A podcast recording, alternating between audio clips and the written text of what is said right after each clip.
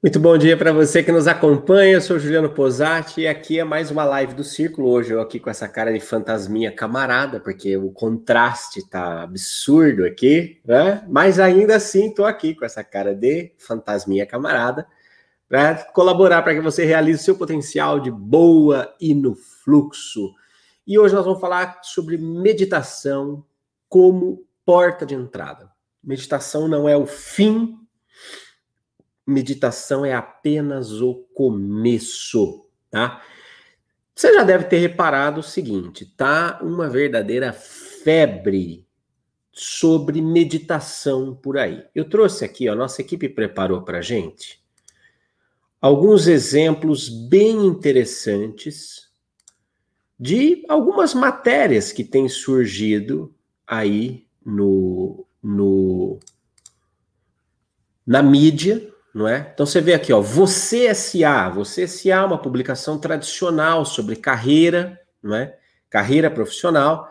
Tá aqui falando, ó, meditar no trabalho, porque você deveria começar hoje um podcast trazendo justamente uma das técnicas mais conhecidas de meditação, que é o mindfulness. E tá aqui nossa indicação, você pode ouvir, é bem interessante isso daqui. Exame também outra revista de carreira e de negócios, agora da editora Abril. Não, você CSA também é da Abril, mas a Exame ela traz um ponto de vista mais do empreendedor, do empresário, é você SA mais do executivo de carreira. Então, nova técnica de meditação aumenta a produtividade no trabalho. Não é à toa que as empresas estão colocando o seu foco na meditação, porque elas justamente estão percebendo que a produtividade do indivíduo que medita é muito maior. Além do que, vamos combinar, deixa eu me deixar grande aqui, vamos combinar que é o seguinte: à medida que o cara medita e ele vai se desenvolvendo, ele também, claro, ele se torna um ser humano melhor. E como um ser humano melhor, ele é um epicentro aglutinador de talentos, de respeito, de liderança, de, de inspiração para outras pessoas. É lógico que as empresas estão percebendo isso. Olha aqui mais uma matéria, ó, deixa eu botar pequenininha aqui. Meditação funciona para tratar depressão, e daí uma série de estudos que estão começando a, a demonstrar os efeitos da meditação sobre a saúde das pessoas, não é? Então, meditação aqui como tratamento de doenças como depressão. E aí, aqui, ó, os aval, o aval científico, esse aqui saiu na Veja, o aval científico para meditação. E aí, todas as referências mais tradicionais da meditação, como os indianos, os orientais em geral, e todos os impactos que a. Gente, os portais estão cada vez mais ridículos, né? Olha que publicidade, mano você quase não acha a matéria onde que você tem que ler de tanta coisa, é uma coisa patética aqui, pelo amor de Deus. Veja só, é óbvio, é óbvio que é o seguinte: meditação causa impacto sobre o ser humano. Então, quando a gente vê esse movimento da mídia, esse movimento das empresas. Você tem grandes empresas como a Vivo, por exemplo, patrocina Virada Zen, tem aplicativo de meditação com a Monja Coen, tal, tal, tal. Você fala, nossa, que lindo, é uma empresa espiritualizada. Eu botaria um pé atrás aí porque eu ve, entendo empresas espiritualizadas como empresas que entenderam meios lucrativos para fins transformadores. O foco de uma empresa espiritualizada não é o lucro em si, mas a transformação possível de ser realizada a partir do lucro que ela gera, a partir desse movimento de energia que de alguma forma ela concentra nas suas mãos. O quanto ela coloca essa energia à disposição de projetos de transformação social. Então, aí, transformação social, eu digo transformação de sociedade, não são necessariamente projetos filantrópicos ou projetos assistencialistas ou projetos de, de, de socorro aos mais carentes, que são importantes também, mas a, a questão não é apenas socorrer o vulnerável, mas prover a ele ferramentas para que ele saia do estado de vulnerabilidade. Então, eu penso que projetos de transformação são muito mais profundos do que o puro e simples assistencialismo, que é importante do ponto de vista de que quem tem fome tem fome, precisa matar fome, senão morre de fome. É simples. Não adianta você querer ensinar empreendedorismo para o cara que não almoçou nem jantou faz três dias. É uma questão lá da pirâmide de necessidades do Maslow. Ou você atende às básicas para daí fazer o ser humano pensar em coisas mais elevadas, ou você simplesmente não vai conseguir chegar à pauta das discussões mais elevadas, porque as necessidades básicas não foram atendidas. Eu não eu entendo empresas espiritualizadas que têm esse foco de elevar a sociedade humana à discussão de realidades mais elevadas, de realidades mais necessárias, de emancipar o indivíduo na sua capacidade de autonomia, na sua capacidade de pensar a vida por si mesmo, na sua capacidade de se mover com funcionalidade diante dos desafios que ele, que ele tem. E que não simplesmente um indivíduo que fica simplesmente sendo atendido e socorrido, mas nunca desenvolve a própria autonomia. Não é? Eu vejo empresas espiritualizadas nesse sentido, não apenas empresas que fazem caridade ou filantropia. Quando eu vejo uma Vivo, essas grandes organizações que estão endossando a meditação, eu não estou vendo caridade nenhuma, eu não estou vendo espiritualidade nenhuma. Eu estou vendo simplesmente contrapartidas. Bom, nós incentivamos a meditação, porque cientificamente essas pessoas vão ficar mais relaxadas, menos estressadas, vão ter mais foco mental, vão ser mais objetivas, vão lidar melhor com as suas questões emocionais, e isso tudo para nós representa o quê? Produtividade. Produtividade, a base né, da infra. Né? Vamos lá para o tio Marx. Base da infraestrutura, matéria-prima, meios de produção e mão de obra. Ei, já está aqui o Posato Babudo falando, já, já vão me falar que, são, que sou comunista. Mas o lance é que a empresa ela olha como recurso, recurso. Funcionário é recurso, né? Chama recursos humanos, agora está chamando de colaboradores, como se existisse esse senso de comunidade no mercado corporativo. Existe o senso é de se você não produzir, eu vou te fuder no fim do mês. Esse é o senso, né? Então, quando a empresa investe, como mostrei nessas matérias, começa, quando as empresas começam a endossar a meditação, não é um movimento de espiritualização ele é um movimento de vamos tirar mais do nosso colaborador, vamos explorar mais o nosso colaborador, vamos fazer esse colaborador render. De fato, historicamente falando, a gente tem que entender que o processo de educação, de formação do ser humano, que lá os gregos defendiam o processo de formação, vamos dizer, para a cidadania, e aí aquilo foi sendo distorcido depois, e, e vem uma idade média onde o processo de educação é simplesmente para a salvação da pessoa, a mamãe igreja católica, a mamãe da educação, educava o quê? Educava você para você não ir para o inferno, educava você para que você fosse salvo. E aliás, você não, né? Porque esses, as pobraiadas, quem nem nós assim, não era educado na Idade Média, era só gente de sangue azul, filho de filho da nobreza que recebia educação.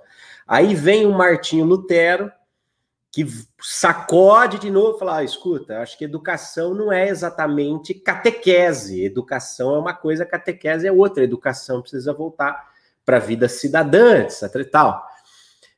Aí você vai vindo de 1500 lá para 1700 e tal, com revoluções burguesas e a mudança da sociedade, o início da produção industrial, do capitalismo mais forte, do materialismo mais forte e a educação acaba limitada ao quê?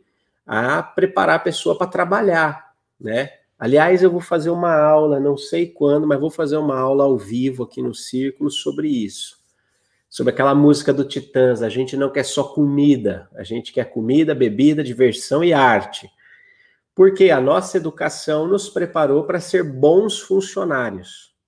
né? Bons trabalhadores. É essa, esse é o foco da educação. Meninos, tem que ser alguém na vida, tem que ser alguém quando você crescer, tem que ser um bom emprego. Se você não estudar, você vai puxar carroça. Minha mãe falava isso para mim, se você não estuda, vai puxar carroça. Ou seja, o que é que está embutido nesse discurso da sociedade? Claro, minha mãe não é a arquiteta disso, ela é só uma expressão da preocupação da nossa sociedade. Mas o que está por trás dessa preocupação? Você tem que estudar para poder trabalhar. Se você não estuda, você não é capaz de trabalhar. Veja, o processo de cidadania, de exercício de direitos e deveres está lá meio jogado. Nós somos educados de uma forma industrial, então o método sempre foi decora, decora, decora, decora, decora, retém por repetição. Veja como é robótico, decora, decora, decora, retém por repetição, e daí você vai. E é muito aquela coisa do Ford, né? Por que, que eu vou ensinar filosofia na escola se o que eu preciso que o cara faça é cumprir o job description? E não, eu não quero pessoas que pensem, eu quero pessoas que cumpram o job description. Percebe? Daí, veja, o que, que acontece? Esse ser humano contemporâneo, pós-moderno, você chama do que você quiser, nós, em resumo, começa a ficar, colapsar, começa a ficar fudido, começa a quebrar tudo. Por quê? Porque nós somos mais do que meros trabalhadores, mais do que classe operária, trabalhadora, nós somos mais. Nós somos mais do que profissionais, do que pessoas interessadas em carreira, nós somos, nós somos mais. O ser humano não é uma única dimensão. Hoje, a educação acaba ficando muito restrita a formar profissionais, mas o, o, aspecto profissional do trabalho, da funcionalidade, é apenas uma dimensão do ser humano. E daí o ser humano não é preparado para a vida, ele não aprende a aprender, ele aprende a decorar, ele aprende a repetir para assimilar. Então a assimilação vem por repetição, a assimilação não vem por experiências em empíricas que ressaltem a sua individualidade, e isso vai colapsando cada vez mais o ser humano nas suas outras dimensões. Porque daí o que, que acontece? Vamos pensar num ser humano. Adoro aquela cena do Diabo Veste Prada, já falei aqui, né? É meu lado calcinha, é assumido mesmo, com orgulho, amo o Diabo Veste Prada. Mas a cena que a Anne, M, M, M, esqueci o nome da atriz, enfim, Anne Hathaway. A, a Anne Hathaway chega toda cheia de olheira, cagada no Central Park, tá rolando um, um ensaio fotográfico, e o cara pergunta para ela, o que, que foi? que você tá com essa cora? Ai, pá, tô com um problema no meu relacionamento. E ele fala assim, nos avise, essa frase é muito marcante, nos avise quando a sua vida pessoal tiver se transformado em fumaça porque nós saberemos que é hora de você receber um aumento. Percebe? Essa, essa, essa frase resume muito bem a nossa sociedade. Você tem que ser o melhor, você tem que ganhar o máximo de dinheiro possível, custe o que custar. E nós te damos dinheiro em troca disso, porque nós queremos você totalmente engajado em produzir dinheiro para nós. Só que aí entra uma treta, né? Porque não é só a vida pessoal que colapsa, a vida psíquica colapsa, a vida emocional colapsa, a vida familiar colapsa, a vida espiritual colapsa, o, a nossa relação com o meio ambiente colapsa. Por quê? Porque nós estamos completamente focados e estamos nos deixando ser explorados simplesmente como mão de obra, mão de obra, mão de obra, mão de obra, peças da engrenagem social, etc e tal. E estamos cada vez mais renegando o aspecto multidimensional da nossa natureza, né? Multidimensional da natureza humana. Veja, se eu não considero o aspecto multidimensional e se eu não relembro que a essência do ser humano é a espiritualidade, todas as áreas tendem a colapsar.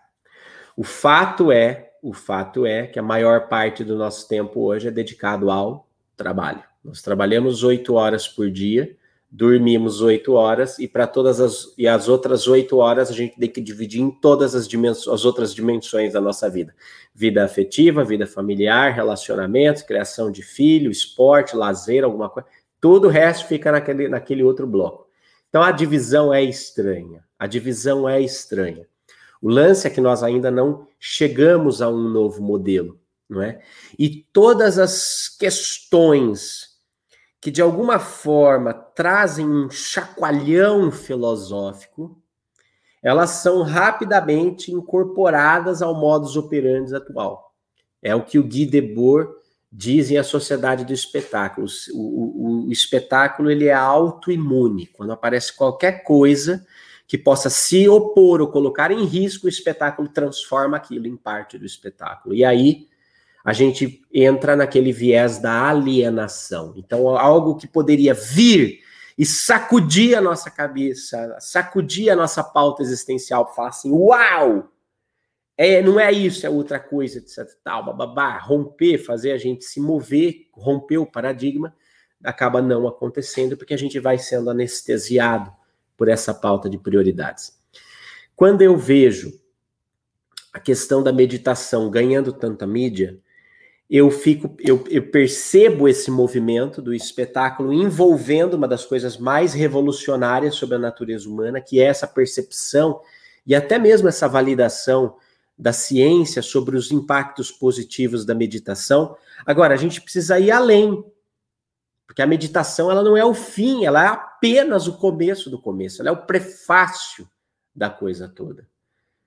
A meditação ela é um estado mental de presença, um estado mental de desconexão da preocupação futura, das questões passadas, para que você se concentre no presente através de técnicas simples, como, como respiração, como percepção corporal, como relaxamento, etc. e tal.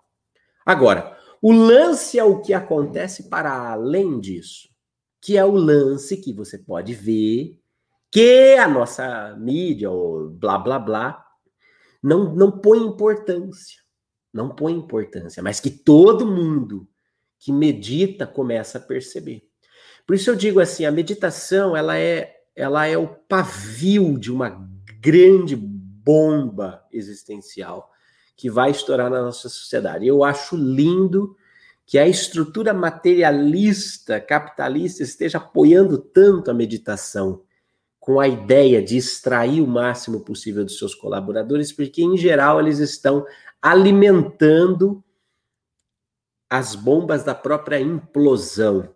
Não é? O que é que vai implodir o que é que vai implodir esse paradigma de separação, de abismos sociais, esse paradigma materialista? O que vai implodir é a descoberta do espírito. Mas não vai ser uma universidade que vai homologar isso. Vai ser experiência empírica de cada indivíduo no contato consigo mesmo. Portanto, a meditação, ela é a porta de entrada para isso, e aí eu quero trazer para você um, um, gráfico sobre essa questão. Peraí que tá tocando meu telefone no meio da live.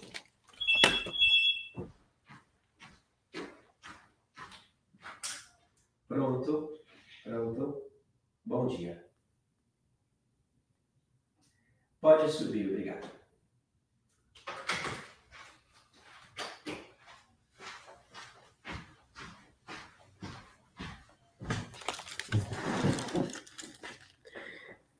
Ah, que legal, chegou uma entrega para mim. Bacana, né? No meio da live, coisa boa. Vamos praticar o poder de resumo. Toda vez que você pensa alguma coisa, o seu cérebro produz ondas eletromagnéticas. E existe um exame chamado eletroencefalograma que mapeia a atividade eletromagnética no seu cérebro. Louco, né? Seu cérebro tem ondinhas.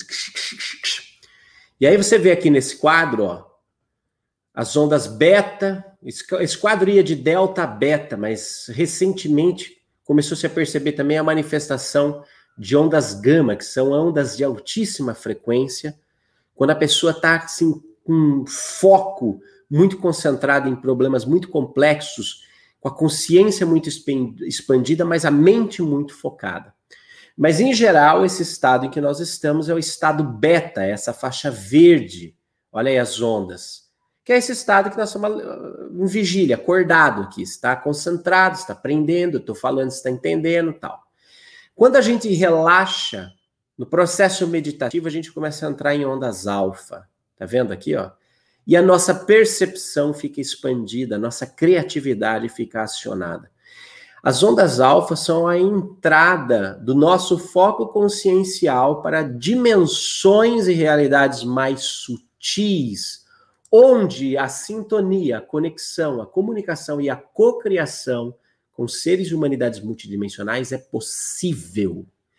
Por isso, o que está acontecendo? Deixa eu botar eu grande aqui. O que está começando a acontecer? O pessoal que está meditando está começando a ver coisa de olho fechado. Cara tá com os olhos fechados, mas jura de pé junto que viu a avó dele na beira da cama. Jura de pé junto que quando começou a entrar no estado de presença, começou a ver um monte de gente ao redor, começou a passar por um monte de cabecinhas, começou a ver pirâmides, construções, coisas loucas, seres compridos com uns dois metros e tanto de altura que começa a falar com eles. O pessoal tá vendo. Por quê? Porque esse estado, esse estado alfa aqui, ó, é a porta de entrada dessa experiência onde a nossa mente se relaxa, o nosso cérebro relaxa e nós entramos numa frequência que, curiosamente ou não, é a frequência vibratória da própria atmosfera do planeta Terra. É como se nós, no estado alfa, iniciássemos um processinho de. Um processo de, de, de imersão oceânica, como uma gota que se cai, que se dilui no oceano. Nós como se a nossa mente acessasse todo o campo, toda a grade da Terra, e nas suas multidimensões. Isso começa a acontecer na meditação, mas você percebe, a meditação é só a porta de entrada, é só o começo. Que vai revolucionar a nossa compreensão sobre quem nós somos enquanto indivíduos, enquanto agentes de uma sociedade, o que vai revolucionar a nossa cultura e a nossa compreensão do que é ser humano são as interações multidimensionais, as interações exoconscientes que acontecem, acontecem a partir desse estado. A partir desse estado. Portanto, é um movimento interessantíssimo, porque em verdade o nosso cotidiano nos impede de estar em alfa. Nós estamos em beta o tempo todo. O tempo todo. Mas as práticas meditativas, elas estão começando a nos colocar mais aqui, ó. Nesse estado e daqui para mais. E nesse estado, nós estamos começando a descobrir o valor da sintonia. O valor da interação, do intercâmbio com esses seres e essas humanidades que estão dispostos a partir da lei da fraternidade, a partir da, do influxo da fraternidade, onde aquele que sabe mais cuida e contribui para a evolução daquele que sabe menos. A partir disso, nós estamos, é claro, às portas de uma grande transformação, de uma transformação cada vez mais profunda no, no, jeito como nós pensamos a nossa sociedade, etc. e tal. Nós, inclusive, dos, no curso do Círculo Exo-Realização, nosso último módulo é justamente civilização exoconsciente. Você consegue imaginar, e eu tenho, nós temos feito esse exercício, consegue imaginar o que é uma sociedade onde os seus indivíduos são livres, autônomos em pensamento e exoconscientes, ou seja, praticam um intercâmbio lúcido com seres de humanidades multidimensionais com o objetivo de melhorar o status quo da dimensão física do planeta Terra. Você consegue imaginar uma sociedade onde a, onde a inovação é multidimensional? Os, os brainstorms, as, as tempestades de ideias são feitas daqui para lá e de lá para cá, na busca por soluções viáveis, sustentáveis, eficientes para que haja melhoria das condições de vida na Terra, para que haja mais justiça, mais liberdade, mais equalidade, para que haja um, um senso de equilíbrio cada vez maior na nossa sociedade? Você consegue imaginar o que é uma civilização onde nós colocamos essa dimensão do nosso ser, essa habilidade natural que nós temos de entrar em sintonia, conexão, comunicação e cocriação com seres de humanidades multidimensionais, nós colocamos essa nós colocamos essa dimensão do nosso ser a serviço do coletivo. A partir da interação com outros coletivos que são inspiradores do ponto de vista de conquista existencial, porque já trilharam o caminho que nós agora estamos trilhando? Percebe a profundidade disso que nós estamos vendo? Então, quando eu vejo essas matérias que eu mostrei para vocês no começo, eu vejo assim, ah, esses caras não imaginam o que é que eles estão endossando, eles não têm a menor ideia. Eles estão achando que eles estão endossando um treco só para aumentar a produtividade dos executivos e poder extrair mais valia ainda do tempo de trabalho deles, quando em verdade esse vai ser um grande estopim de uma grande transformação, porque esses indivíduos vão se descobrir exoconscientes. Esses indivíduos vão entender que a vida se estende por outras dimensões. Por outras dimensões, que a realidade é muito mais ampla do que a objetividade daquilo que nós podemos ver. E quando isso começa a acontecer, você começa a estabelecer um novo paradigma de sociedade, um novo paradigma de civilização, um novo paradigma de cultura. Tudo é transformado, não é? A partir disso. A partir disso. E é fantástico, fantástico. Hoje, como eu tenho uma entrega, eu me lasquei, né? Porque sabe como é, né? Entrega sendo um programa. Mas hoje eu quero fazer um desafio para você para fechar essa live. Essa live é pá, de impacto, rápida, e até porque o cara vai bater na porta já já. Mas o meu desafio é assim, ó, aqui na maior sacada, eu quero desafiar você a um exercício de imaginação, um exercício de dizer o que será a civilização exoconsciente? O que será esse mundo onde indivíduos exoconscientes, de plena posse da sua habilidade de entrar em sintonia, conexão e comunicação com outras dimensões e outros coletivos que já trilharam o caminho evolutivo que nós estamos trilhando, o que será essa evolução na prática para você? Topa fazer esse exercício comigo? Faz esse exercício. Imagine um mundo onde os seres são co-criadores exoconscientes. Todos, todos. Políticos, médicos, advogados, engenheiros, professores. Pensa, publicitários, comunicadores, entertainers, atletas, todos estão em contato com a sua exoconsciência. Como vai ser essa sociedade? Quais são os impactos? Faz um exercício comigo. Imagine, imagine, imagina isso e partilha aqui na maior sacada de hoje, certo? Tchau, sempre avante que é uma coisa più importante.